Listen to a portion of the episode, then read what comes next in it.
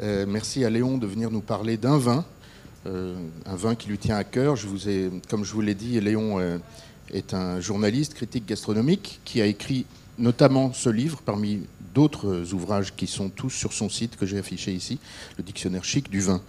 On peut le faire circuler dans la salle ou tu en D'accord. Et donc aujourd'hui, Léon, Oui. tu vas nous parler d'un vin.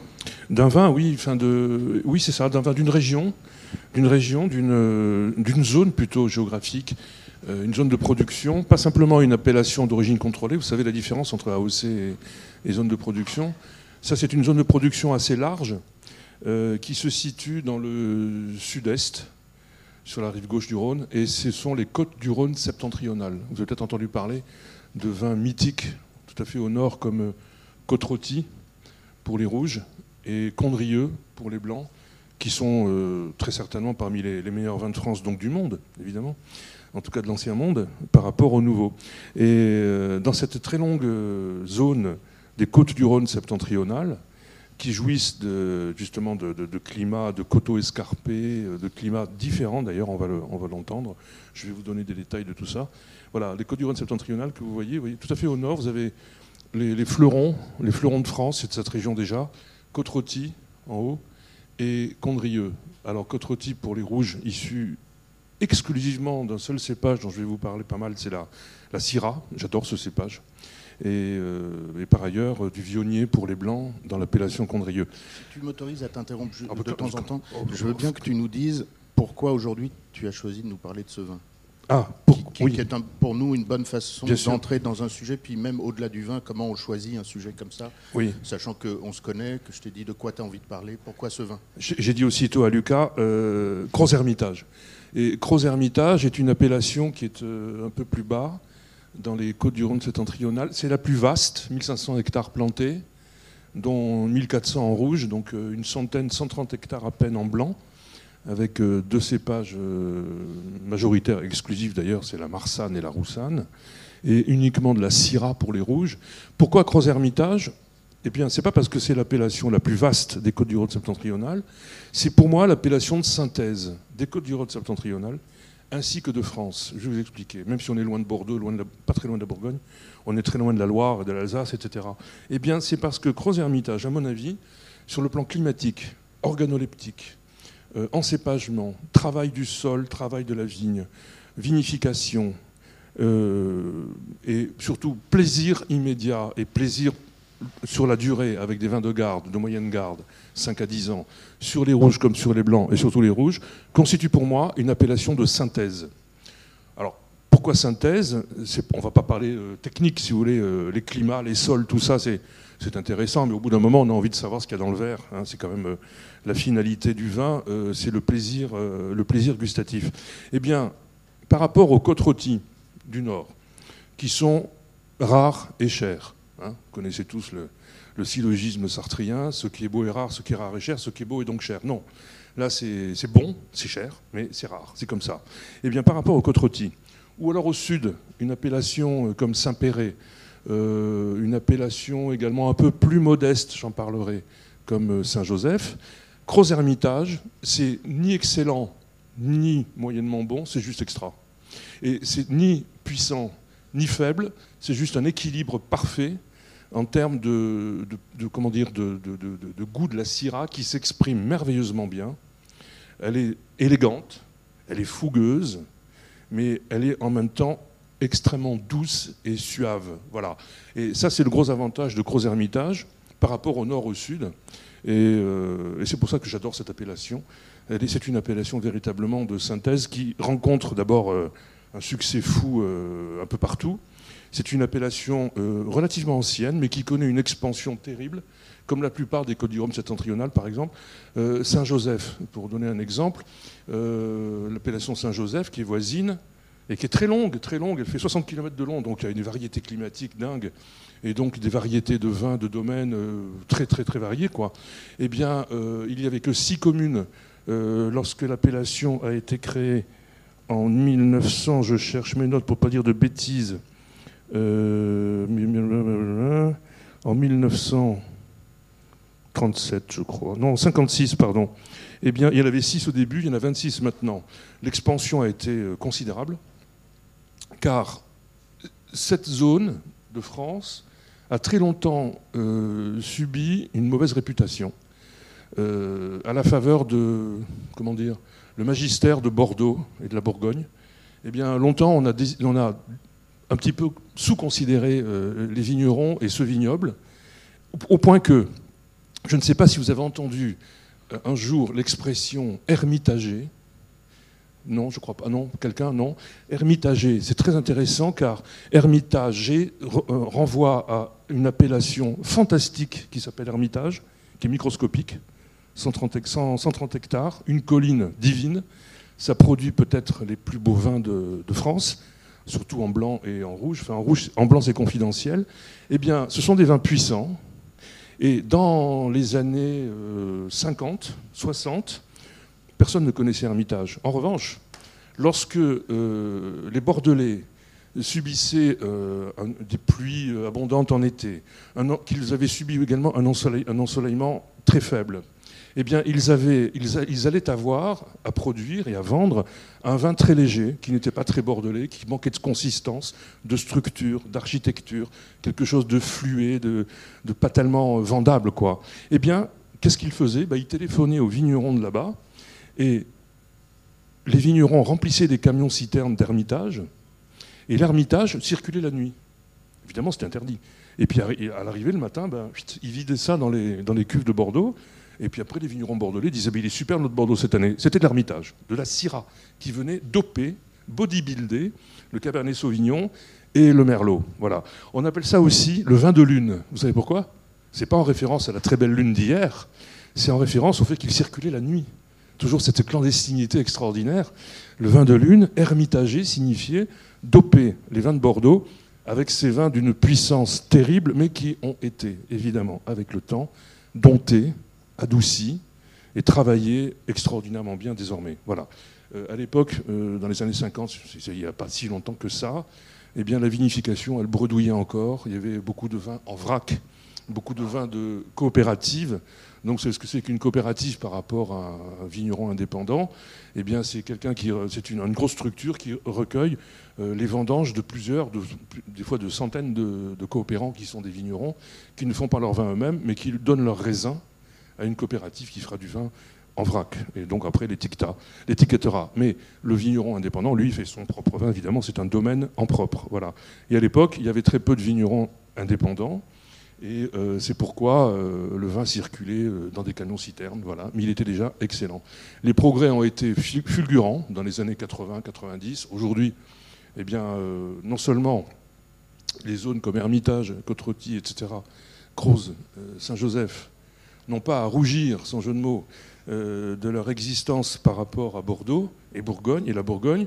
Je crois qu'aujourd'hui même, d'aucuns s'accordent à dire que c'est peut-être des vins supérieurs en goût en tout cas s'agissant de la rare côte du rare Condrieux, euh, on est là au, coude à coude avec euh, des grands chardonnays de Bourgogne pour les blancs, euh, des Montrachet, des choses comme ça, des Chablis, premier cru, et on est au coude à coude avec des grands rouges, de, des grands pinots noirs, ou des grands rouges issus de Merlot, de, la région de Pomerol, par exemple, qui donnent des vins extrêmement puissants, et comparables donc aux vins de, de Gros Hermitage et alentour. Alors, si vous voulez, moi j'aime bien cette carte parce qu'elle donne une impression assez euh, synthétique de ce que peut constituer, quand on regarde euh, Hermitage là-haut, euh, vous voyez, vous allez de Valence à Vienne, et vous avez quand même euh, plus de Saint-Joseph, ça fait 60 km, on a à peu près 160 km de long. On a donc en haut une influence climatique plutôt froide, des vents et la bise qui est froide, qui est même glaçante euh, l'hiver, des pluies abondantes euh, également, une influence méditerranéenne du climat qui vient du sud, une influence montagnarde qui vient des contreforts du Massif central, et une influence continentale qui vient du Lyonnais.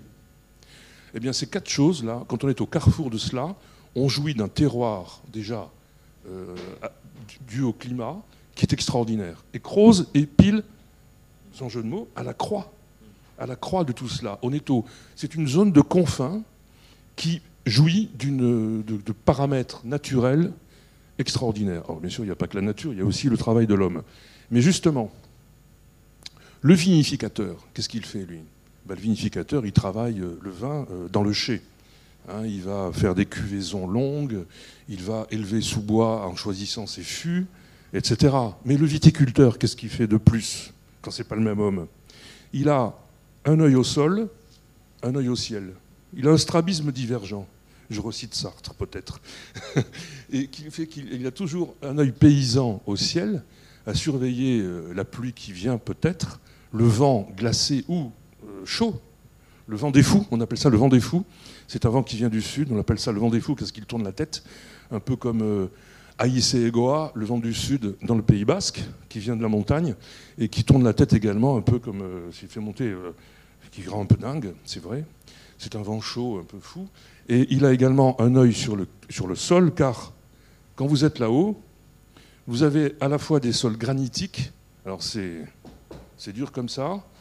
La vigne, il faut qu'elle euh, utilise Black Decker pour se frayer un chemin assez sinueux dans la roche mer qui est dure pour aller chercher sa nourriture en enfonçant ses racines le plus profondément possible pour chercher de l'eau et des oligo-éléments voilà, dont elle a besoin. Et à d'autres zones de l'appellation Gros-Hermitage, au sud, on a un sol plutôt meuble, de galets roulés, euh, issus des, alluvions du Rhône.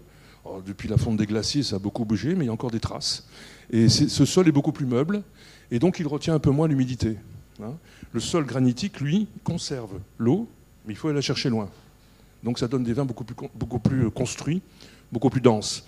Sur un sol plus perméable, eh bien, euh, contrairement à ce qu'on pourrait imaginer, euh, l'humidité est moindre parce qu'elle est volatile et elle, sèche vite. L'eau sèche vite. Voilà. Eh bien, ça produit des vins différents. Et c'est ça qui est extraordinaire, c'est de voir, quand on s'intéresse un petit peu au sujet, entre deux domaines, l'un qui est là, l'autre là-bas, en voiture, ça fait un quart d'heure, quoi. On a deux vins différents. C'est extraordinaire. Et quand je dis différent, attention, euh, il n'y en a pas un qui est black et l'autre white, vraiment pas. Mais il y a un air de famille avec une personnalité très repérable d'un domaine l'autre. À cela, bien sûr, encore une fois, le paramètre humain est important. Mais le paramètre naturel, les paramètres naturels, sont prépondérants. Voilà, le climat, le sol, le sous-sol. Dans le climat, il y a le vent, il y a la pluie, il y a le soleil. Je n'ai pas parlé du soleil, mais ouais, dans une zone là, c'est pas la Belgique. Euh, le soleil est euh, permanent, euh, l'ensoleillement, enfin permanent, dans la bonne saison, quand la vigne est clos et qu'elle pousse, donc à partir de la véraison, puis l'été, bien sûr, et la fin de l'été, l'ensoleillement est, très important, voire embêtant des fois, il ne faut pas non plus trop de soleil, ça va de soi, mais l'avantage du savoir-faire vigneron dans cette zone, c'est qu'ils ont privilégié les coteaux, ils sont, durs à la tâche, vous allez comprendre. Les coteaux, pour planter leurs vignes, là où il est difficile de la travailler, sur certains coteaux, en ermitage, Ermitage, on n'en parle même pas, c'est impossible de travailler mécaniquement. Mais à Saint-Joseph et Croz-Hermitage, en haut des coteaux, c'est travail manuel obligatoire. Et c'est des coteaux comme ça, hein. c'est 30-40%, il faut voir, hein. c'est extraordinaire, on a l'impression d'être en montagne. Eh bien, cette exposition, elle est très calculée par rapport à l'ensoleillement. C'est-à-dire que on ne va jamais planter la vigne à un, flanc de coteau qui prendra le soleil tout le temps, mais on va, la, planter dans un endroit où l'ensoleillement sera quelques heures par jour, les bonnes heures, voyez-vous, c'est vachement important ça. C'est des trucs, euh, c'est du savoir-faire vigneron euh, que l'on doit, euh, eh bien, vous savez à qui on doit ça, ce savoir-faire vigneron? À qui on doit ça? Ah, à qui on doit ça? Oui, aux moines du XIIe siècle. Les moines du XIIe siècle qui ont, qui ont repris le flambeau des, des euh, des légionnaires romains, lesquels ont, répandu la vigne partout où ils passaient, en plantant des cèpes de vigne partout. C'est grâce aux Romains qu'on boit du vin. Ensuite, il y a eu une période assez euh, longue où la vigne a été abandonnée. Et ce sont les moines, au XIIe siècle, en France, qui ont redonné euh, une vigueur insoupçonnée au, vignoble. Et qui, en observant beaucoup la nature, eh ont trouvé ce genre d'astuces qui sont aujourd'hui la base de la vinification et de la viticulture euh, contemporaine. Le nom Hermitage, Eliasson. Oui, le nom Hermitage. Alors Hermitage est une petite appellation fantastique. C'est microscopique, c'est juste divin, quoi. Mais bon, c'est des vins chers en même temps. Hein, bon. Mais attendez, non, voilà. Hein Mon fil, non, c'est juste un petit détail sur, sur, à propos d'Hermitage. Euh, la fourchette est énorme et large, c'est de 15 euros à 280 euros une bouteille. Voilà. Donc on peut avoir un plaisir formidable à 15 euros, pas grand-chose, et puis on peut avoir un autre plaisir différent à 280 euros. Bon voilà, ça c'est pas le plaisir, c'est le plaisir du banquier peut-être. Bon. Euh, tu voulais me dire quelque chose? Sur l'origine du mot ermitage. Oui. alors le mot ermitage vient, euh, c'est un croisé, un croisé qui guerroyait contre le Qatar et qui en avait marre de passer ses, jours, ses mois et ses années à couper des têtes de Qatar. Et c'était un grand, un grand, euh, combattant. Il a décidé de prendre sa retraite et de devenir ermite dans un endroit euh, en, plein, en plein milieu de l'appellation. Et c'est pourquoi, comme il est devenu ermite, on peut appeler ermitage avec ou sans H. Mais à l'origine, c'est plutôt le H qui, qui prévaut. Il s'appelait Sterimberg. Son nom précis, son nom précis, je ne le retiens pas toujours. C'est Sterimberg, hein, c'est ça? Tu t'en souviens? Oui, Gaspard. Gaspard de Strimberg. Voilà. C'est l'origine du nom. Euh, oui, il y a aussi euh, dans, les, euh, dans les petites anecdotes comme ça, dont on est en général très friand, enfin moi en tout cas, en appellation Saint-Joseph, qui est une appellation très longue. Là, vous la voyez, c'est le cordon marron que vous voyez en face de Gros Hermitage et d'Hermitage. Euh, une appellation complètement dingue d'ailleurs, parce qu'elle prolonge Condrieu et elle descend jusqu'à Cornas. Donc, vous voyez, elle est euh, du nord au sud. Saint-Joseph est une espèce de cordon viticole euh, qui touche à la fois euh, une, très grande appellation de blanc, Condrieu, et qui touche une appellation du, sud euh, de rouge exclusivement, Cornas, qui est formidable également. Eh bien, à Saint-Joseph, il y a pendant très longtemps, on appelait le vin de Saint-Joseph le vin des mauves. Le vin des mauves, encore une histoire de, de, moines. des moines avaient un, possédaient un tout petit terroir, un tout petit on dirait un climat en Bourgogne, qui s'appelait Mauve. Et donc, par, euh, par, extension, près de Tournon, près de la ville de Tournon, le village de Tournon, et eh bien, par extension, on désignait le vin de la zone le vin des Mauves. Et on retrouve cette trace dans Les Misérables. Jean Valjean ne boit pas du Saint-Joseph, mais du vin des Mauves. C'est amusant, quand même, c'est rigolo.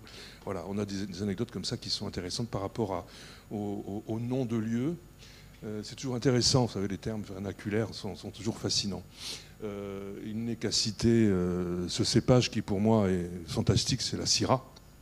La Syrah, on l'appelle sereine aussi, ou serine, alors que c'est plutôt Carmen pour moi. La Syrah, c'est une femme au regard noir, un peu torera. elle est intelligente, elle est brillante, elle est séductrice, mais si je t'aime, prends garde à toi. Souvenez-vous du livret de Bizet et de l'opéra. Euh, enfin le livret de Mérimée et l'opéra de Bizet. Euh, Syrah, pour moi, est une sorte de Carmen, car on l'a dit sereine, mais elle a une vigueur dingue. Et en même temps, c'est véritablement un cépage féminin, sans sexisme aucun dans mon propos, car elle est fragile. Et il faut qu'on prenne soin d'elle. Et ça, c'est encore autre chose, parce qu'elle a l'air corpulente et euh, dominatrice, suffisante et autonome. Or, elle, peut être très vite victime d'une pluie, d'un vent mauvais, d'une exposition euh, ratée du soleil à quelques heures, et puis elle, peut souffrir. Voilà. Donc l'attention que lui porte le, vigneron est capitale. Alors c'est un cépage complètement dingue. Euh, on ne sait pas d'où il vient. Alors euh, on l'appelle aussi Shiraz, mais Shiraz, c'est ainsi qu'on la désigne en Australie. Or, elle est arrivée en Australie qu'à la fin du 19e siècle. Un gars très malin qui s'appelait, qui s'appelait Buzzboy. Son nom, j'ai un problème avec les noms des gens en ce moment. Hein. Comment il s'appelle? Tu ne te rappelles plus de son nom? Si, moi je m'en souviens, mais je. Euh, attends. Busby, Buzzby, voilà. Un Australien qui avait le nez creux. Il est venu prendre quelques centaines de boutures dans les côtes du Rhône. Il l'a implanté en Australie. C'était à la fin du 19e. Aujourd'hui, c'est le cépage majoritaire en Australie. Il y en a des milliers et des milliers d'hectares. Bon. Alors donc ça signifie aussi que Carmen voyage bien et qu'elle s'acclimate avec délice sous des cieux qui sont de préférence ensoleillés. On n'est quand même pas, euh, on quand même pas chez, les, chez les Scandinaves avec Madame Syrah. Et euh, je reviens à, la littération Syrah-Shiraz, car Shiraz, euh, ça renvoie à une ville d'Iran l'ancienne Perse de Omar Khayyam. Vous avez sûrement entendu parler de ce poète du vin, Omar Khayyam, et ses fameux Roubayat. Lisez ça d'urgence, c'est tellement beau. Je pense que dans mon bouquin, j'ai un, chapitre sur lui, je crois. Euh, je crois. Euh, Omar Khayyam. Donc, elle viendrait peut-être de l'ancienne Perse. Hein. elle viendrait de ce sud-là. Et d'autres attribuent son origine à, des, marins euh, romains qui l'auraient cueilli à Syracuse et qui l'auraient transporté sur les navires phocéens pour arriver à Marseille dans l'Antiquité et l'implanter. Peu importe l'origine finalement elle se sent tellement bien dans les côtes du Rhône septentrional que d'aucuns pensent qu'elle a toujours été de là et qu'elle est d'ici. C'est comme ça. Voilà. Et puis après, tout, l'origine, on n'est pas. Je crois qu'on est de l'endroit où on élit, domicile davantage de là où l'on vient. On est de là où l'on va, où l'on s'implante. Et la Syrah, en Côte du Rhône septentrional, elle explose. Elle est extraordinaire. Alors qu'on la retrouve euh, un peu, très, très peu dans le sud-ouest. Euh, on la trouve dans tout le Languedoc-Roussillon, pour ne parler que de la France en Corse, un peu, très peu, de façon un peu confidentielle, à la manière corse. Mais on la trouve aussi en Italie, on la trouve aussi euh, en Israël, on la trouve dans beaucoup d'endroits du monde où elle, elle, elle, s'implante très bien. J'ai parlé de l'Australie, j'aurais pu ajouter la Nouvelle-Zélande, où elle est également euh, à son aise là-bas, mais elle vient d'ici, voilà, elle vient de là. Hein. C'est la Syrah, c'est une. Alors, j'insiste sur la Syrah parce que d'abord, je suis fou de ce cépage. Sur le plan organoleptique, je trouve que c'est merveilleux. Ah oui, pardon. C'est la, combinaison tout simplement de, des sensations de plaisir que, nous produisent, que produit un vin, tant au nez qu'en bouche.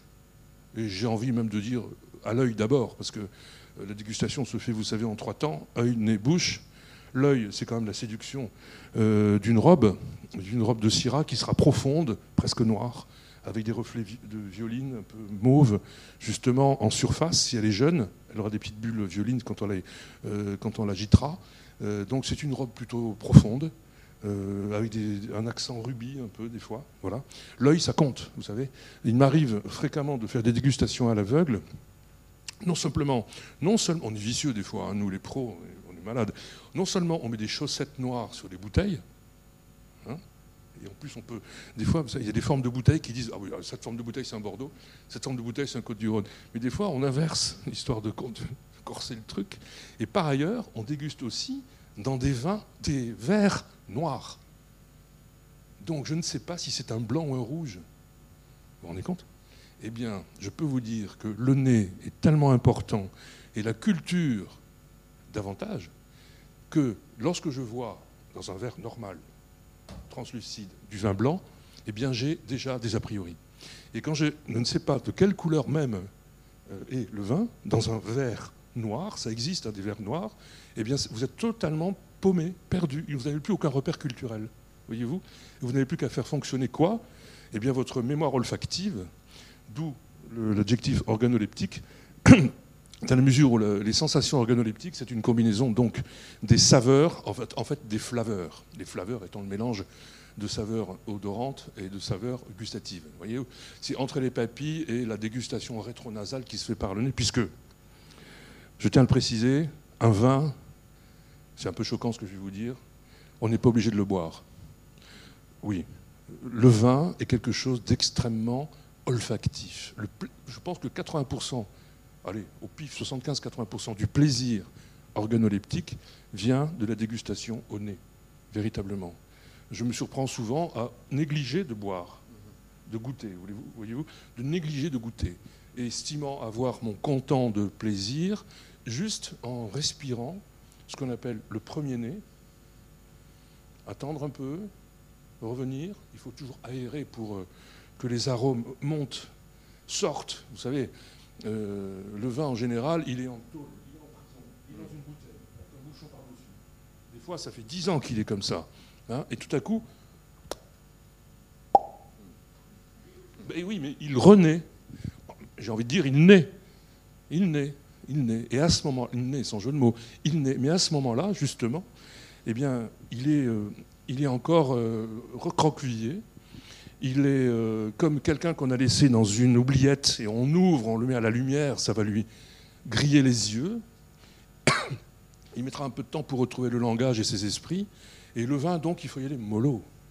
surtout s'il est ancien, s'il a quelques, quelques années, s'il est un peu ancien, il faut y aller mollo. C'est un être vivant, j'ai pas peur de le dire ainsi, c'est pas de l'anthropomorphisme. C'est une sorte de produit vivant, naturel, évolutif. Aussi bien le premier-né vous enverra, avec la syrah par exemple, euh, des fruits rouges et noirs, du sous-bois, des fruits sauvages, des baies mûres, myrtilles, framboises, cerises euh, du verger, mais très mûres aussi, noires. Et au second nez, il va vous envoyer une épice douce, il va vous envoyer du poivre gris, il va vous envoyer peut-être un soupçon de cannelle, de vanille certainement.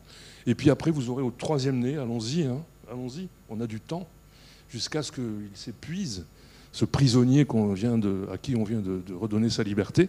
Vous aurez euh, parfois de la violette, des choses comme ça, des choses florales, d'une élégance folle. Et ça, c'est la magie du vin en général. Mais vous allez dire que je suis un peu monomaniaque, de la Syrah. voilà, la Syrah est pourvoyeuse de sensations qui sont assez extraordinaires et qui sont toujours euh, surprenantes, différentes, toujours fortes, mais c'est une puissance dominée, c'est une sorte... Voilà, moi je dis que le Gros Hermitage est un vin oxymorique. Il est euh, puissant mais euh, raffiné, il est corpulent mais élégant, voyez-vous, il a une sorte de... C'est une synthèse, il a une sorte de, de, comment dire, de savoir-être, de savoir se comporter. C'est un vrai civilisé, le vin de Croz Hermitage. Il, a, il est sauvage, mais il sait s'auto-dompter et se comporter correctement en, milieu urbain. Oui, c'est ce que je me fais comprendre quand je prends des métaphores qui sont un peu bizarres, si vous voulez, mais c'est ainsi que le vin vous fait parler hein, aussi. Euh. Et euh, donc, pour revenir, je ne perds pas le fil. Un vin peut ne pas se boire. Un vin peut ne pas se boire. Euh, cependant, ce serait quand même dommage que vous ne trempiez pas vos lèvres et que les papilles gustatives qui font le pourtour de l'intérieur de votre bouche, à commencer par le bout de la langue et celles qui sont là, ne jouissent pas d'un Gros Hermitage ou d'un Saint-Joseph. Je t'interromps juste pour euh, vous dire qu'on on s'est demandé si on allait ouvrir des bouteilles. Euh, ah oui, Aujourd'hui, on a décidé de ne pas le faire. Euh, pour des raisons diverses, mais surtout pour vous donner l'envie d'ensuite euh, faire l'expérience vous-même, en repensant à ce qui aura été dit aujourd'hui, pour pas se, noyer dans le plaisir, mais rester à la, à la, lisière. Oui, à la lisière, en deçà. du coup, je, voilà. Hein oui, c'est extraordinaire. Alors, c'est un millésime 2016. Le pourvoyeur s'appelle Nestlé, toute petite entreprise en voie de développement. Euh, donc on va la ranger là. Euh, non, il ne faut pas être méchant avec l'eau, c'est tellement nécessaire. D'ailleurs, quand on déguste, vous savez, on boit de l'eau, on ne boit pas de vin. On crache le vin après l'avoir dégusté et on boit de l'eau entre plusieurs euh, dégustations. pour la petite histoire, il m'arrive des fois de faire des dégustations un peu staccanovistes, marathoniennes, jusqu'à 200 bouteilles, 200 vins différents en 3 heures. Pas tout seul, bien sûr. Hein. Des bancs d'essai que l'on fait pour l'Express, notamment, c'est quand même staccanoviste. Euh, on va vite parce qu'on a l'habitude, certes, mais on ne boit pas. On peut déboucher 200 bouteilles, c'est mon record hein, euh, cette année pour les rosés. On n'a pas bu une goutte. On a rempli des seaux. On crache tout, mais sinon, on meurt. Déjà, vous savez, la dégustation nasale et rétronasale vous met du cinceau et de la grenache là-dedans, euh, de la mourvèdre assez rapidement. Donc il faut être extrêmement précautionneux et aller voir Monsieur Nestlé et Monsieur Boulanger aussi, quelques morceaux de pain ou de fromage très neutre, de l'emmental tout simplement, et ça permet de continuer de déguster euh, de façon euh, euh, propre, neutre et sans avoir de, dégâts.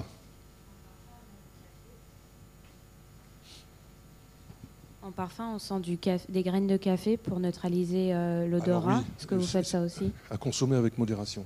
Par expérience, ça peut détruire un petit peu le goût le goût, pas sur la langue, mais sur le, autour du palais. Voilà, et sur les joues. C'est puissant quand même. Croquer un grain, c'est vrai que c'est excellent, ça neutralise, mais des fois c'est un peu mauvais. Ça dépend. Si vous faites ça avec un vin un peu élégant, fragile, imaginons euh, Saint-Émilion par exemple, vous voyez, des graves, euh, des choses comme ça, un pinot noir de belle extraction en Bourgogne, ça peut obérer votre sens gustatif. Alors je ne dis pas qu'il faille le faire euh, systématiquement. Voilà, mais plutôt avec modération, en effet. Oui. Mais vous avez raison d'ajouter ça, c'est très juste. Oui.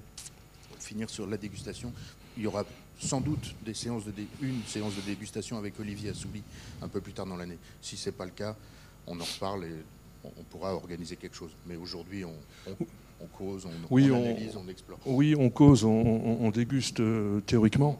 Je pourrais revenir évidemment sur euh, cette appellation euh, fétiche que j'aime beaucoup, Croz Hermitage, pour les raisons que j'ai évoquées. Ce pas des raisons personnelles, c'est des raisons qui s'imposent à vous de voir cette croix, cette zone des confins qui jouit très naturellement de, de prédisposition euh, avec là-dessus le travail de l'homme qui est extraordinaire aussi, qui s'est tiré, évidemment, qui s'est tiré profit de conditions euh, naturelles euh, favorables.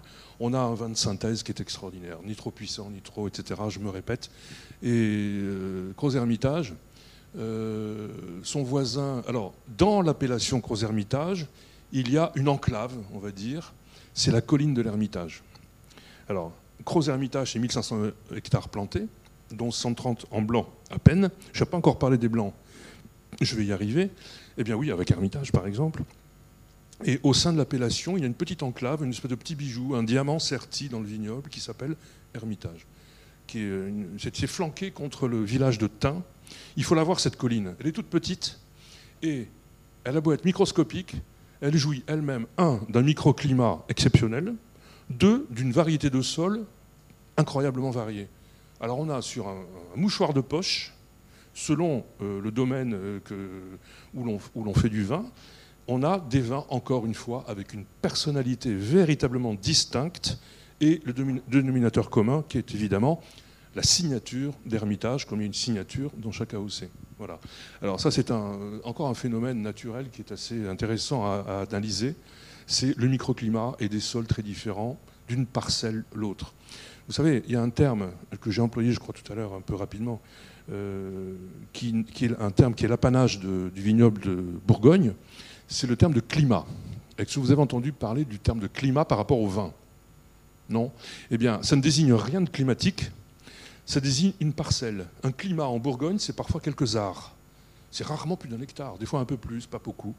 Ce sont des micro-parcelles qui, si on les appelle climat, sont définis par les scientifiques de l'INAO, l'Institut national des appellations d'origine, dont une des tâches est de délimiter les zones de production, eh bien, c'est parce qu'elles sont délimitées non pas de façon arbitraire, on va couper comme ça, à la façon des États américains, vous savez, ou africains, pas du tout. Euh, c'est au contraire extrêmement détaillé, morcelé, euh, sinueux, car ça correspond, encore une fois, à des données climatiques et, et géologiques essentiellement. Voilà. Eh bien, le climat, c'est la Bourgogne. J'ai envie de dire, c'est un petit peu audacieux, mais tant pis, qu'à Hermitage, on pourrait parler de climat tant les parcelles sont petites et distinctes entre elles. Voilà. Et ça produit des choses complètement dingues. J'ai eu la chance euh, de vendanger cette année, euh, une rareté parmi les raretés. J'étais invité à le faire, j'étais très fier.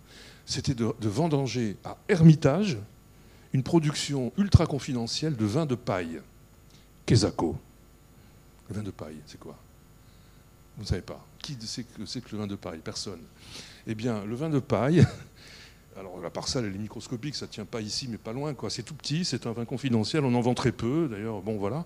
Et le vin de paille, c'est un vin blanc liquoreux. Alors qu'est-ce qu'un vin blanc liquoreux? Vous pensez tout de suite à Sauterne. Voilà, c'est ça la parentèle. C'est un vin blanc euh, liquoreux, ça ne veut pas dire sucré, s'il vous plaît, ça ne veut pas dire doux non plus, mais liquoreux, c'est encore autre chose, c'est un niveau supérieur dans la maturation, la surmaturation même des baies issues de, vin blanc, hein, évidemment. Euh, il n'y a de liquoreux que blanc à, vos souhaits. Et, parce que quand c'est noir, c'est un vin doux naturel ou un vin naturellement doux, c'est encore autre chose. Et puis après, il y a d'autres vinifications comme les Porto, les Bagnoul, c'est pas le sujet. Eh bien, à Hermitage, on laisse euh, mûrir, surmûrir, pas pourrir. Pourrir, c'est l'apanage de Sauterne on laisse la pourriture noble, Botrytis sirenea, c'est le nom du champignon, attaquer la baie. Et quand les grappes sont pourries, on les vendange. Allez comprendre. Ça donne le vin que vous savez, hein, des vins extraordinairement forts, puissants, beaux, magnifiques, euh, épicés, etc. Eh bien, on fait un peu pareil, mais sans laisser pourrir la baie à Hermitage, avec de toutes petites, petites, petites parcelles de vins issus de Marsanne et Roussanne, les deux cépages blancs de toute cette zone. L'un est puissant, c'est la Marsanne, c'est une syrah blanche un peu, euh, du caractère. Et la roussane est beaucoup plus élégante, elle vient dompter, calmer, apaiser la marsanne. Alors en général, on met 70% de marsanne, 30% de roussane. Et on a quelque chose d'élégant, d'équilibré, voyez-vous. Pas totalement oxymorique tout à l'heure, comme je le disais, mais d'assez euh, synthétique. On a quelque chose de, de, encore une fois, puissant et élégant. Et ces baies qui donnent de l'ermitage blanc sec, du Croz ermitage euh, blanc sec, euh, du Saint-Joseph blanc sec, etc., des vins donc tranquilles, comme on dit, quand on les laisse surmaturer à l'ermitage, elles, ont une concentration en sucre considérable. On les vendange très tard. Vous voyez, c'est un peu le principe des vendanges dites tardives, qui sont l'apanage de l'Alsace, avec des cépages blancs uniquement. Et quand on les a vendangés, ces baies, qui sont surmûries avec une teneur en sucre incroyable, c'est croquant, et puis en même temps, ça, quand vous les croquez, les baies sur dans les vignes, c'est déjà, euh, déjà très doux, c'est confituré, vous voyez, c'est un goût euh, extraordinaire de pâte de fruits, un peu, presque. Eh bien après, c'est pas fini. Vin de paille, pourquoi? On étale les grappes sur des clés, des clés C-L-I-E-S, qui sont en fait des lits, des lits de paille. Des lits de paille, voilà. Et on les laisse comme ça au soleil continuer. Euh, elles sont coupées de leur rafle, c'est-à-dire euh, de leur grappe, de leur, euh, elles n'ont plus de, sève qui continue de les alimenter. Elles ne sont plus verticales avec le soleil qui les caresse lorsque la feuille bouge ou, alors elles sont, à l'abri des feuilles et donc du soleil. Là, elles sont exposées à bronzer véritablement, là, c'est du bronzage intégral pendant quelques temps.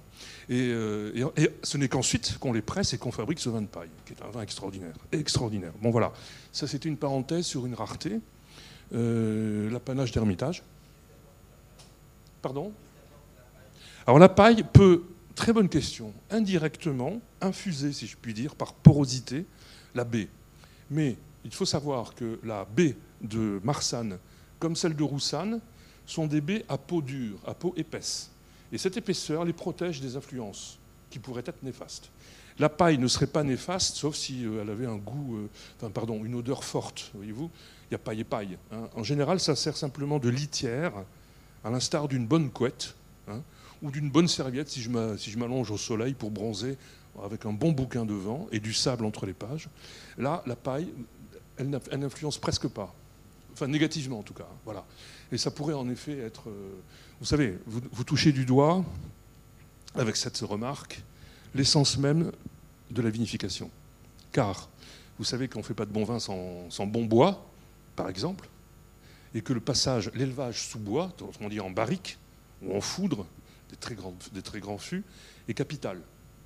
Et que c'est le choix du bois qui souvent va donner un vin particulier, bon, mauvais ou pas bon, ou, pas, ou très mauvais ou très bon. Et euh, je vais faire une parenthèse là. Euh, bon, en, France, on utilise, y compris en Creuse-Hermitage, et dans toute cette zone des côtes du septentrionales, des fûts français. La plupart, c'est en chêne, hein, en chêne. En chêne, issus en général de la forêt de Troncé, en Allier, dans l'Allier, à croire que cette forêt est infiniment productive, mais c'est en effet de cette zone de l'Allier que, proviennent la plupart des fûts, même ceux que l'on que l'on fabrique dans les tonnelleries euh, du cognac. Voilà. Mais euh, c'est donc, on pourrait penser, un monogoût qui s'impose à tous les vins, qu'ils soient de Bordeaux ou d'ailleurs. Eh bien non, c'est tout simplement le travail du tonnelier qui va faire la différence en toastant le, fût, c'est-à-dire le brûler à l'intérieur, en serrant les douelles, vous savez, les douelles qui, font, qui composent le, le fût, et puis par ailleurs en sélectionnant en amont, quasiment sur pied, en regardant les arbres, ensuite celui-là je le veux, tu me le creuses, je te l'achète l'an prochain et je te ferai des tonneaux avec ça, tu vas voir. On les sélectionne en fonction de la densité de la fibre.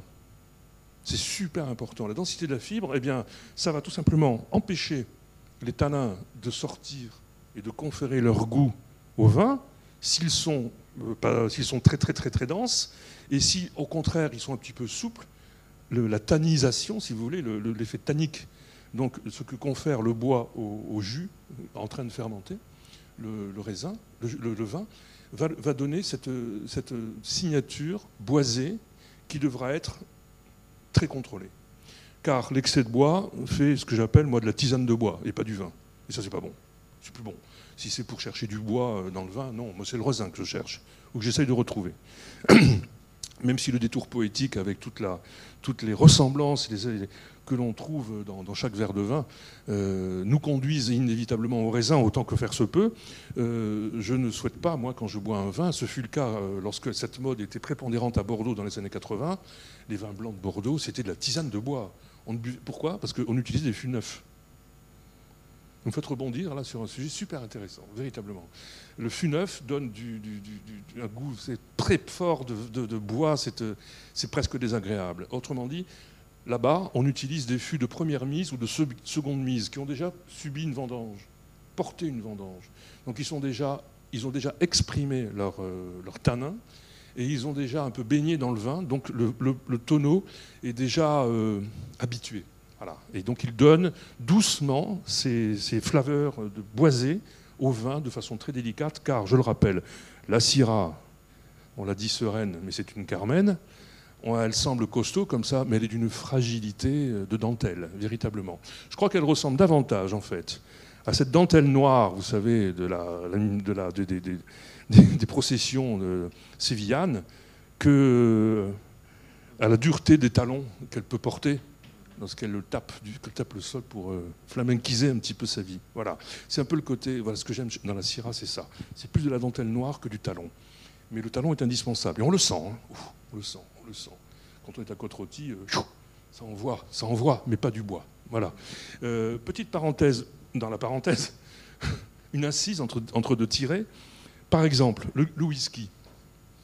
Désolé, hein, je parle de l'orge maintenant. Je laisse le raisin quelques secondes tranquille. Euh, le whisky n'est fait que de trois composants de l'eau très pure d'une source proche de la distillerie, obligatoirement, d'orge, maltais ensuite, et de bois. Et le choix du bois fait des whiskies extrêmement différents selon que l'on utilise des bois du Kentucky, US hein, Oak, ou des bois de sherry, c'est-à-dire euh, sherry c'est en, anglais mais ça signifie jerez, des vins qui ont contenu des vins blancs sévillants, euh, andalous pardon, andalous, des vins issus de sherry et ça donne des vins, des, des whiskies totalement différents selon les vins, voilà, selon le bois. Voilà. Donc l'importance de la paille, euh, elle est quasiment nulle celle du bois l'est énormément. Et donc c'est un, composant en effet dans l'élaboration d'un vin, qui, de tous les vins, qui est très importante, même si la tendance aujourd'hui, c'est d'y aller mollo sur le bois, même les bois de première mise et de deuxième mise, et d'aller, c'est la, grande vague des vins dits naturels, biodynamiques ou biologiques tout simplement, c'est d'approfondir le sujet en élevant non plus à l'ancienne, dans des cuves, à l'ancienne, à la moderne, à la moderne récente, dans des cuves inox, de plus en plus dans des cuves béton à l'ancienne, et désormais dans des jarres, des jarres ovoïdes, parce que la forme, comme, vraiment comme au temps des Romains, quoi. Voilà. Donc on est en train d'aller, de s'orienter faire plutôt la, porosité de la terre cuite euh, des jarres. Beaucoup, je connais pas mal de vignerons qui utilisent ça désormais, et même des grands ou des petits, euh, que ce soit en muscadet ou en Bordeaux, on, on utilise des jarres. Donc le bois, c'est quand même encore indispensable, mais ce n'est pas, il n'exerce pas un magistère absolu il peut composer. Est-ce que tu veux bien, euh, Léon, que je voudrais te laisser terminer, qu'on te pose des questions Ah oui, bien sûr, bah oui. À partir du Gros Hermitage, il y a tout. Ah oui, bien sûr, oui, oui, bien, sûr, bien sûr, bien sûr, bien sûr. Et donc, euh, n'hésitez pas. Moi, j'en ai une, ce que, ce que, tu es en train de nous dire, mais encore une fois, à partir de ce vin, c'est ça qui, nous intéresse, c'est de nous approcher pour aussi nous avoir le surplomb sur, sur le domaine du, vin. Tu nous parles d'un sujet qui est familier à nos oreilles, qui est la différence entre un domaine du luxe et un domaine de la mode. Tu parles de tendance, tu parles de... Est-ce que tu pourrais, à partir de ce vin, nous, expliquer euh, s'il y a, enfin, les tensions entre mode et luxe dans, ton domaine? Alors, dans le Gros Hermitage, on n'est pas dans le luxe. Euh, en Hermitage, totalement. En côte également. On a des vins euh, qui sont. Euh, la rareté les fait, qu'ils sont recherchés. Mais je pourrais parler aussi. Il est où Château-Grillé. Château-Grillé, vous voyez Château-Grillé là-haut? Tout à fait en haut, à droite là. Château-Grillé. C'est une rareté par rapport au luxe, hein, je ne perds pas du tout le fil, c'est tout à fait ça. C'est une rareté en France. Il y a trois cas. Il y a Belay sur l'auteur de Nice et la coulée de Serran en, Loire, avec Château-Grillé, c'est une propriété qui est en même temps une appellation. Autrement dit, l'intégralité de l'appellation, c'est une seule propriété. Et le propriétaire s'appelle Bernard Arnault. Vous avez entendu parler Bernard Arnault possède Châteaubriand, comme il possède encore d'autres crus par ailleurs. Bon, il aime le vin, il sait investir aussi, et il a su investir dans cette rareté absolue. C'est un vin hors de prix, délicieux. Rares sont ceux qui l'ont goûté, qui peuvent le goûter. Euh, il faut être copain avec Bernard Arnault éventuellement.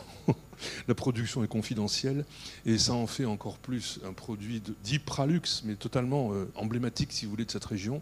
Château Grillé est devenu un petit peu le synonyme du luxe dans cette, dans cette grande zone.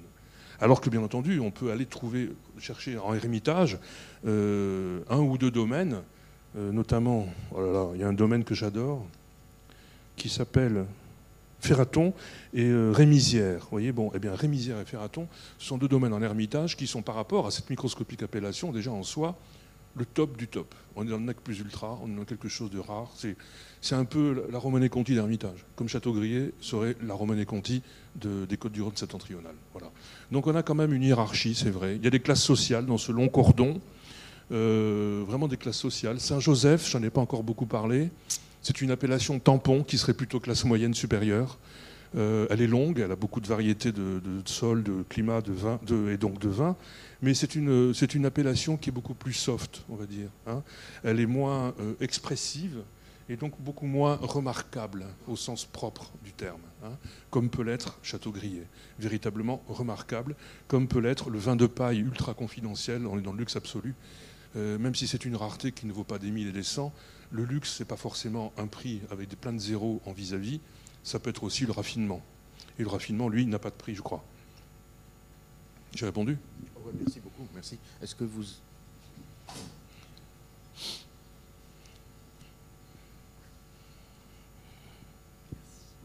Euh, bonjour, merci beaucoup. Moi j'avais euh, deux questions en fait. La première c'était plus sur l'accord entre les mets et, le vin, c'est-à-dire que pour un gros ermitage par exemple, qu'est-ce qui, peut aller avec Et de façon plus générale, est-ce qu'on peut dire que c'est quelque chose d'extrêmement culturel, c'est-à-dire euh, prendre un tel vin blanc pour tel poisson, est-ce que c'est vraiment culturel ou est-ce qu'il y, a, vraiment une idée plus scientifique derrière? Et, et, ma deuxième question, c'était un peu plus sur la communication qu'on pouvait en faire, c'est-à-dire moi, je trouve ça extrêmement passionnant, mais aussi, bien, aussi passionnant que la gastronomie ou même la mode. Mais comment on arrive à communiquer là-dessus et euh, à enseigner un petit peu ce savoir-faire aux gens? Qu'est-ce que vous pensez de, je sais pas, de la Cité du Vin, par exemple, qui est, qui est assez incroyable, mais qu'est-ce que vous en pensez? Est-ce que c'est un bon atout? Est-ce qu'il faut faire autre chose? Et voilà. Première question. Euh, il y a des accords euh, classiques, convenus, un petit peu partagés par le plus grand nombre et par le, le dénominateur commun de notre, notre définition du goût lequel évolue énormément. Hein? L'évolution du goût euh, au fil du temps est, complètement absolument dingue quand vous analysez. Il y a un siècle, on buvait des vins euh, lourds, très sucrés, comme les vins de Malaga. Et désormais, notre époque est light. On, boit des vins de plus en plus légers, beaucoup moins capiteux, beaucoup moins. Pour les accords, les Gros Hermitages, pour ne parler que d'eux, mais il en va de Gros Hermitages comme le Saint-Joseph, comme l'Hermitage également, et comme également, je dirais, euh, de pas de côte de Saint-Péret aussi, de Cornas je, mettrai côte Cornas et Saint-Péret à part, mais cette énorme zone Saint-Joseph, Gros-Hermitage, Hermitage, les accords sont en référence aux arômes de fruits noirs, de baies sauvages, de sous-bois, d'épices, également de champignons, vous savez, ces saveurs quand on se promène à l'automne en forêt, que l'on retrouve au nez et en bouche aussi. Les saveurs un peu épicées mais douces que l'on retrouve dans les vins rouges, pour ne parler que d'eux pour l'instant, sont l'allié, euh, en font euh, l'allié ou les alliés euh, véritablement naturels d'une cuisine à base de viande rouge et volontiers giboyeuse. Alors, ça ne signifie pas que si vous n'avez pas une selle de chevreuil à la maison, vous, devrez vous interdire de boire du Gros Hermitage, bien entendu. moi, je suis pour l'empirisme débridé, la tentation du mariage de la carpe et du lapin pour voir s'ils font des petits, et puis si c'est le cas, on en gardera un, puis on l'élèvera en cave. Et donc de tenter des choses cette semaine avec un gros ermitage. J'ai essayé de l'ail cru pour voir. Et avec un gros ermitage blanc, j'étais pas seul, on fait ça avec des potes, on adore. On a essayé un nuts, un nuts, un nuts, une barre chocolatée avec du caramel et du nougat pour voir comment ça fonctionnait. Et euh, là, ça, allait bien. Et, on a fait le, avec un cigare pour voir comment ça. Ah oui, il faut voir comment ça réagit. Ce qui est intéressant, c'est de mettre à l'épreuve le vin. Et les alliances pour ça sont super intéressantes. Oubliez le convenu, c'est-à-dire le vin de paille par exemple avec le foie gras. C'est gras sur gras, votre langue sera une toile cirée, inutile de goûter quelque chose après, vous ne sentirez rien, que ce soit de l'eau ou du linge bage. Donc, euh, évitez les, alliances évidentes, qui sont finalement redondantes, et osez plutôt l'électricité, le plus contre le moins. Et ça ne va pas forcément faire du moins, ça peut faire du plus. Et là, c'est plus les lois d'électricité que je bouleverse, mais les lois du goût. Et pour répondre quand même de façon précise, vous avez compris, c'est plutôt une, nourriture euh, capiteuse, terrienne pour les rouges, viande rouge, sur côte rôtie, sur euh, cornasse, côte de bœuf, à minima, j'ai envie de dire, sur Gros Hermitage et Hermitage qui sont plus élégants, une viande rouge simple, voyez-vous, pas trop forte, quoi. Une entrecôte pas trop racise, qui a 8 jours de chambre, par exemple, chambre froide, ira très bien. Les viandes blanches, je les préfère sur le blanc. Avec Gros Hermitage, une poularde, une volaille, une caille, ça ira très bien. Voilà. Et bien entendu, le poisson. S'agissant des fromages, oubliez tout sauf les chèvres. Prenez, oh, évidemment, que du blanc pour le fromage. Ça peut vous surprendre. Pas de rouge avec du fromage de grâce. De grâce, pas de rouge avec le fromage. Ah bon, mais on fait toujours ça à la maison. Peut-être. C'est dommage. les fromages vont avec le blanc. Sauf un seul qui va avec rien, c'est le camembert. Mais bon, il va avec rien le camembert. J'ai essayé l'eau, j'ai essayé le champagne, j'ai tout essayé.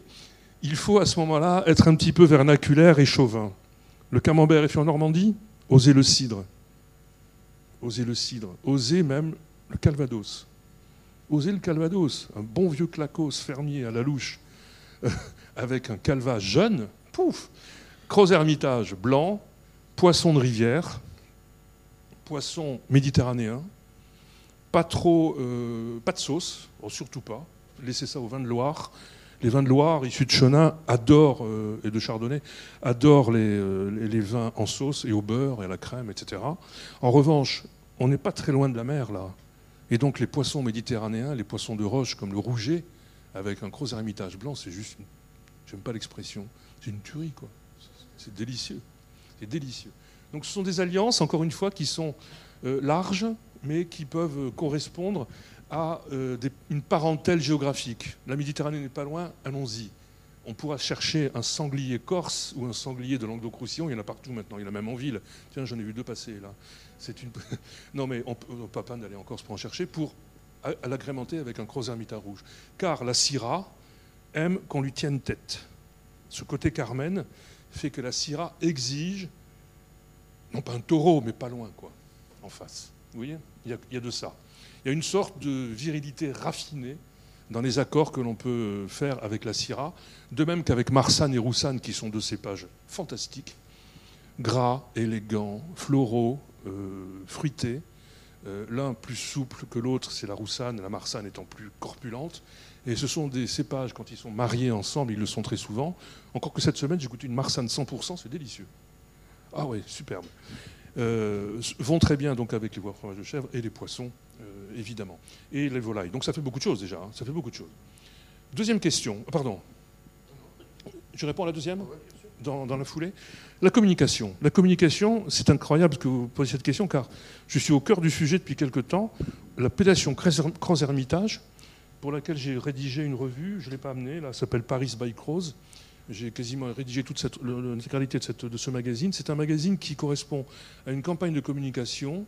Ils ont décliné avec euh, London by Crows et euh, Bruxelles by Crows, donc des manifestations où je me suis rendu avec eux d'ailleurs dans ces, dans ces villes-là, où ils mobilisent les restaurateurs, les cavistes et les sommeliers, et une population volontiers urbaine qui s'intéresse davantage au vin sur le plan qualitatif. Autrement dit, la grande tendance aujourd'hui, vous le savez sans doute, et j'espère que vous êtes tous dans ce, cœur de cible, c'est peu mais bien.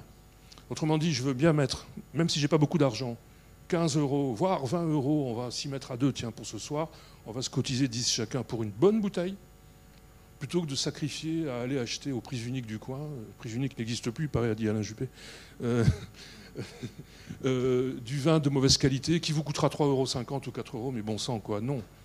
Non. Bibine, non. Vous voyez Vaut mieux peu mais bien. Et cette tendance, euh, largement partagé en milieu urbain, euh, cultivé évidemment, c'est plutôt CSP plus quoi, qui, choisit de choisir de, boire des vins de qualité, de se renseigner sur la manière dont ils sont faits. Donc tout cela s'accompagne d'un comment dire d'un environnement culturel très positif par rapport à la planète vin. Cross Hermitage l'a compris, parce que Cross Hermitage, encore une fois, ça se situe à la croisée de tous ces chemins à, tout point de vue, y compris surtout culturel. Eh bien, leur campagne de com avec ces magazines qui sont un peu branchouilles, hein.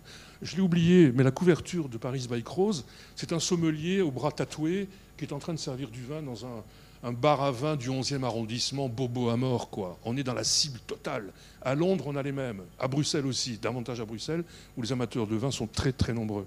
Eh bien, ils m'ont sollicité il y a quelques jours. Ils ont créé une manifestation formidable ça s'appelle un sommelier dans mon canapé.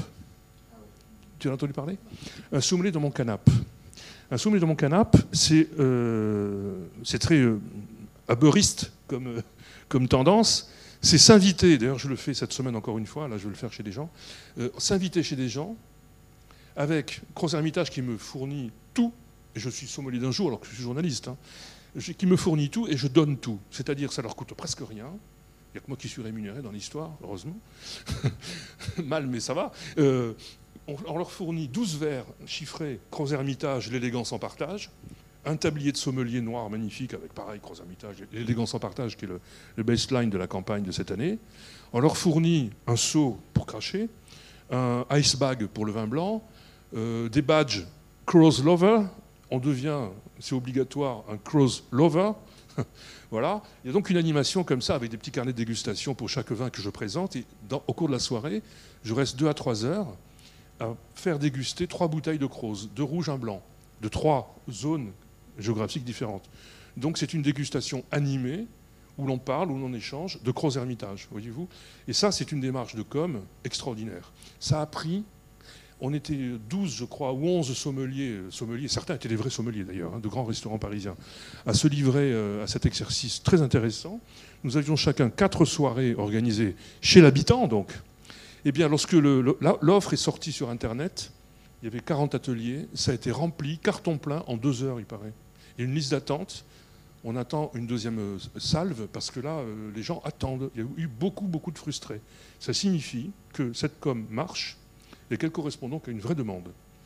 Et cette demande, vous le constatez, elle est euh, très large et très bien pensée. C'est le phénomène Uber. Je m'invite chez vous, j'apporte le vin chez vous, comme d'autres apportent à manger déjà. Hein. Il y a beaucoup de sites qui font ça, vous savez. Et ce système-là, en direct, est extrêmement séduisant. Et pour ce qui me concerne, aller chez des gens que je ne connais pas, c'est formidable. Certains peuvent devenir même des amis, voyez-vous, c'est ça qui est extraordinaire. Bon, c'est extrêmement sympathique, mais ce n'est pas forcé parce que ça fonctionne, ça marche. Voyez. ça, c'est un bel axe de com, en tout cas. Hein, voilà. Et qui est tout neuf, hein, ça vient de sortir.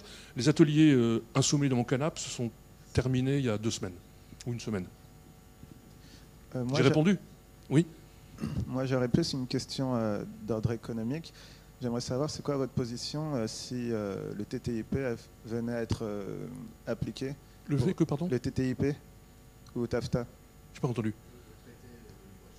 Ah oui, pardon, excusez-moi. Oui. Sur euh, le secteur du vin, euh, sur euh, l'industrie française, sur les conditions des vignerons et sur la qualité du vin qu'on consommerait. Alors, si j'ai bien compris, vous voulez savoir si en, en Croix-Hermitage uniquement ou dans les Côtes-du-Rhône ou en France en général En France en général. En France en général, la filière vin. La filière vin en France est un poids économique considérable. Je n'ai pas le chiffre en tête. Tu l'as peut-être, Lucas. Moi, je ne l'ai pas. C'est considérable, c'est énorme. En termes de, milliers, de dizaines de milliers d'emplois et en termes de, chiffre d'affaires, c'est considérable, surtout à l'export. Vous savez, on est un pays qui exporte euh, la plupart de ses vins au point de frustrer les, les, gens qui sont à proximité de certains vignobles et qui n'ont pas la possibilité d'en goûter. Ça, c'est un peu dramatique. Euh, son poids est important, mais le poids le plus, le plus lourd, au sens figuré, le poids, c'est le poids moral.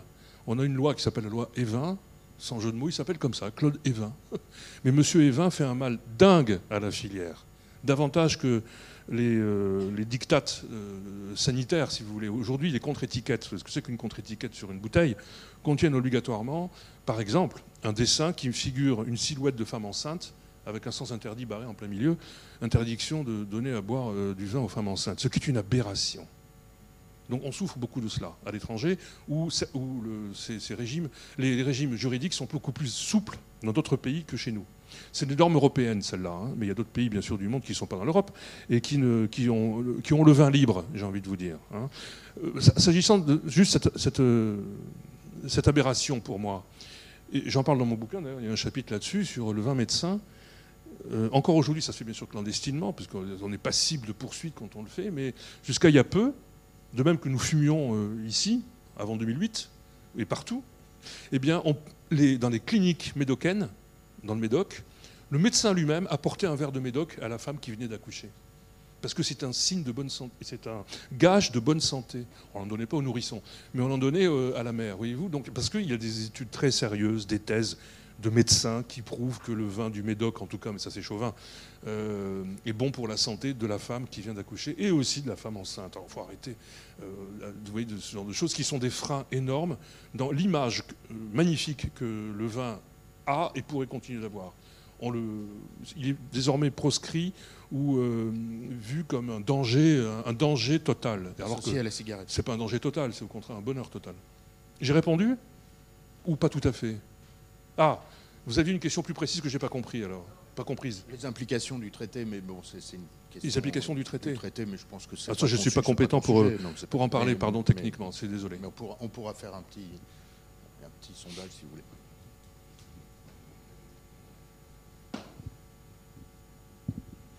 Bonjour, merci beaucoup pour votre intervention. Euh, vous avez l'air très très pointu sur le sujet. Moi, je ne le suis pas du tout. Néanmoins, euh, j'avais lu des articles assez intéressants sur le champagne. Sur le Le champagne. Oui. Et le fait qu'avec euh, le dérèglement climatique, les, les, champagnes, les très grands champagnes avaient un problème parce qu'en fait, la, la, zone changeait en fait. et du coup, les appellations avaient L'extension de, la zone champenoise Non, mais en fait, si on peut conclure là-dessus, parce que je crois qu'il est l'heure, les conséquences du réchauffement climatique ah, sur oh la vigne. Pardon, je n'ai pas entendu, excusez-moi. Hein. Je suis un peu dur de la feuille, pourtant il y a des micros, mais c'est psychologique, vous êtes loin, je vous entends moins.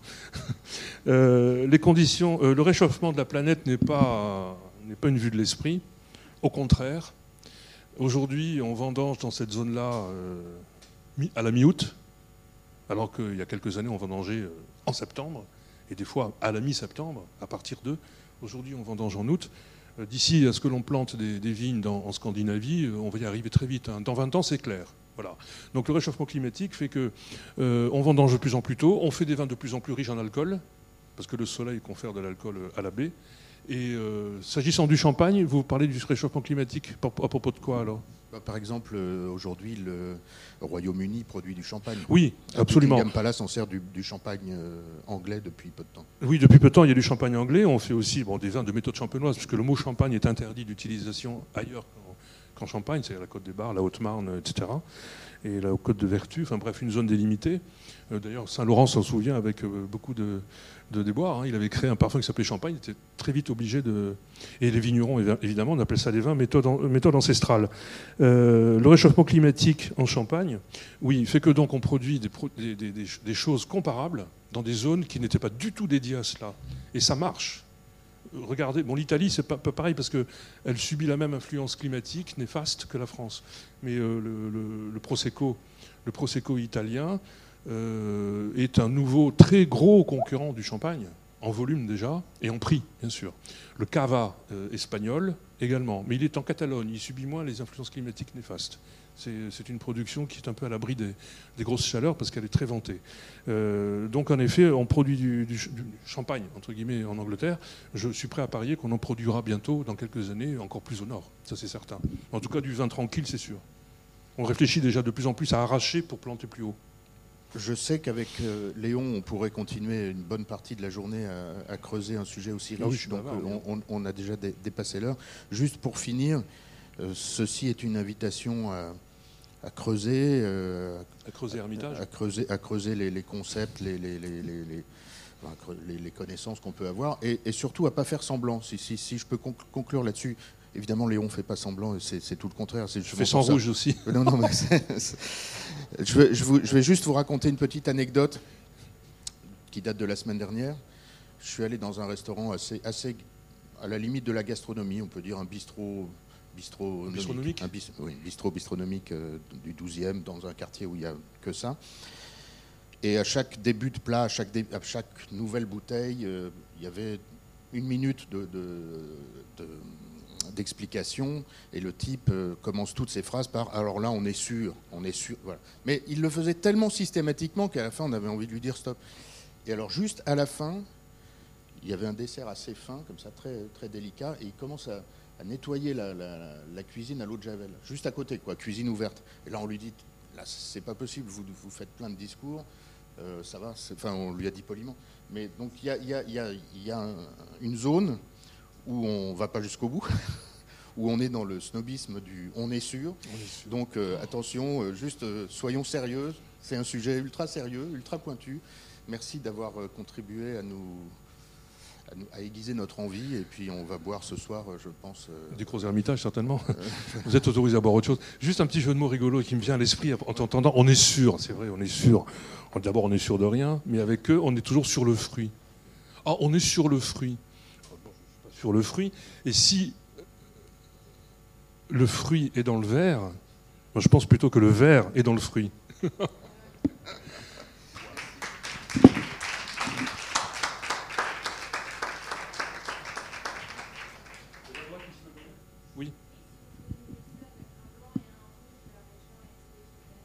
De Gros-Hermitage Des noms de domaines, quoi. Alors, parmi ceux que j'ai goûtés récemment, qui m'ont vraiment beaucoup plu, euh, bah, c'est de la pub pour des domaines, mais enfin, c'est des vignerons qui travaillent super bien. Euh, d'abord, il s'agit de. Un quoi? De quoi? Ah oui, après, oui, évidemment. Non, non. Là, on est des vins qui flirtent avec le 15 euros max, quoi. Ce que je vais vous citer en tout cas, parce que j'ai pensé à ça aussi. Et puis aussi, c'est là que je vais moi-même. Hein. Trouver le bonheur à, à, moins de 15 euros, c'est quand même euh, très possible, à condition de bien chercher, évidemment. Une fois qu'on a trouvé, c'est parfait, on fait partager les autres. Moi, c'est ce que je fais à longueur d'article, hein, évidemment, c'est pour partager euh, ce genre de choses. Euh, oui, récemment, j'ai oublié de vous dire un truc, c'est qu'à Croz-Hermitage, il y a un vent de jeunesse dingue. Il y a une génération de jeunes vignerons qui est, arrivée et qui commence à faire ses quatrièmes, ses cinquièmes, ses premières, ses deuxièmes vendanges. Euh, les plus anciens sont à 6-7 vendanges. Euh, il y en a beaucoup qui sont d'une qualité incroyable. Alors, euh, je, les ai listés là. dans le renouveau, si vous voulez, du 109 de cette. il y a le domaine Aléophane de Natacha Chave. Alors Chave, c'est une, famille là-bas. Il, y a Yann Chave, il y a Jean-Louis Chave, il y a Natacha Chave. Il y a beaucoup de Chaves. Ils sont tous vignerons. C'est une même famille. Et Natacha Chave, père et fils. Alors Natacha, c'est Aléophane. Voilà, ça c'est délicieux, c'est magnifique. C'est une vigneronne, et je ne suis pas, euh, je n'ai pas honte de dire qu'on sent que c'est une vigneronne qui le fait. Ah ben voilà, ben c'est le truc dont je vous parlais. Euh, il y a London, il y a Paris, et voilà, Paris c'est la petite revue là. Vous allez voir, la, tiens, mais Paris sur la couverture dont je parlais.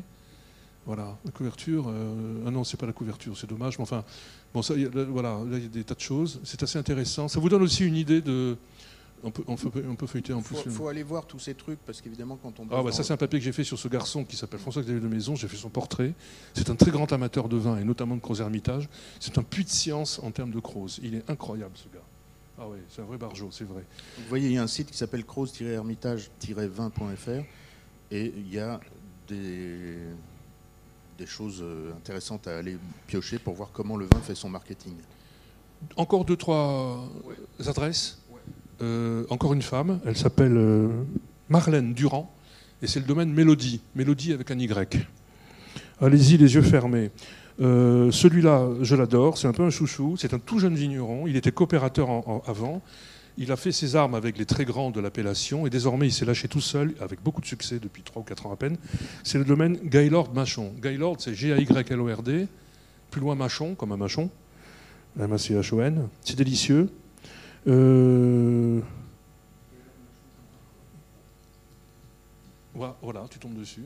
Voilà, c'est superbe. Et vous avez vu, c'est intéressant. Il, a 35 ans, ce garçon. Ils sont tous hébergés dans ce site, donc dans la oui, l'association des, des, producteurs. Euh, il y a aussi un domaine que j'aime beaucoup, c'est le domaine du colombier, cuvée Gabi, encore un rouge magnifique. Et euh, il y a un blanc que j'aime bien, qui s'appelle en plus, j'adore le nom, La fille dont j'ai rêvé. Pas beau ça? En fait, tout simplement parce que plutôt que d'appeler la cuvée euh, Elodie ou la cuvée euh, Natacha, ils l'ont appelé euh, la cuvée la fille dont j'ai rêvé. Et tu l'as trouvé C'est bon, mais c'est bon, c'est gourmand, c'est élégant, c'est gras, sans l'être trop, c'est fleuri, c'est c'est magnifique, comme le nom. Car en plus, ces vignerons de Croze ont une inventivité assez poétique pour, pour, pour, nommer leur, leur, leur cuvée.